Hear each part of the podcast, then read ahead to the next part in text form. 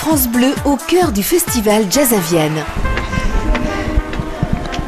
Alors, si vous souhaitez immortaliser le magnifique coucher de soleil qui nous fait rêver tous les soirs, il vous faut gravir pas moins de 140 marches. Et tout en haut, vous vous retrouvez à 230 mètres d'altitude, soit un dénivelé de 35 mètres entre le bas et, et le haut du théâtre. L'endroit idéal pour se délecter de la douce voix de Diana Krall. Faut pas vous endormir.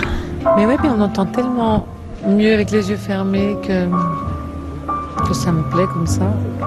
Je trouve qu'elle est beaucoup plus agréable à entendre qu'il y a, euh, qu'il y a quelques années, 4-5 ans. Je trouve qu'elle s'est attendrie.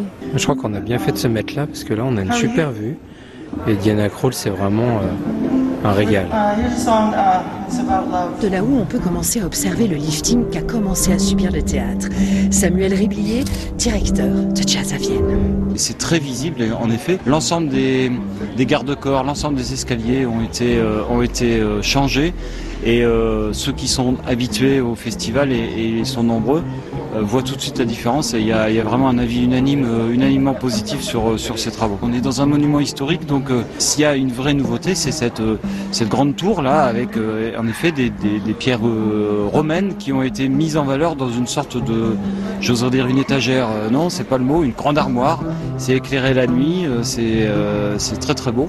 Et puis ça rend compte en effet des, de, ces pièces, de ces pièces là. On était bien là-haut hein, avec le directeur du festival, mais maintenant je vous propose de redescendre parce que j'ai rendez-vous avec Brigitte. Ici, ça c'est sous les loges, sous la scène, Et là vous êtes installé là, au bout. vous êtes pas mal. hein. Bon, des fois ça fait un peu de bruit. On peut quand même se détendre. Oui, oui, oui, les musiciens ils ont l'habitude en tout cas. Ah c'est bien, comme ça on va rentrer là chez vous. Faut que j'enlève mes chaussures. C'est un peu bruyant parce qu'il y a quand même des choses qui se passent à côté. Ça vous empêche pas de travailler Brigitte? Non, pas du tout. Moi, je me centre sur la personne, sur ce que je ressens. Et voilà, il n'y a pas de souci. Je suis praticienne de shiatsu, je fais des massages, je suis musicienne et danseuse aussi.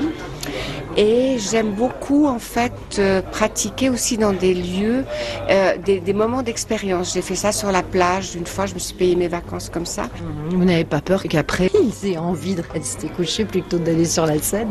Alors, euh, il y a un petit moment où ils sont plus, plus fa- fatigués. Il y en a un l'autre jour qui a eu très peur d'être trop fatigué, justement un bassiste, allé vite se doucher après, mais après il était content finalement.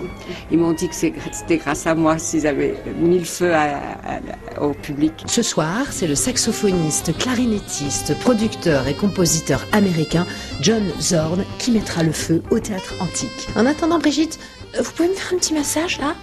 Juste en bas du dos. Allez, je vous laisse.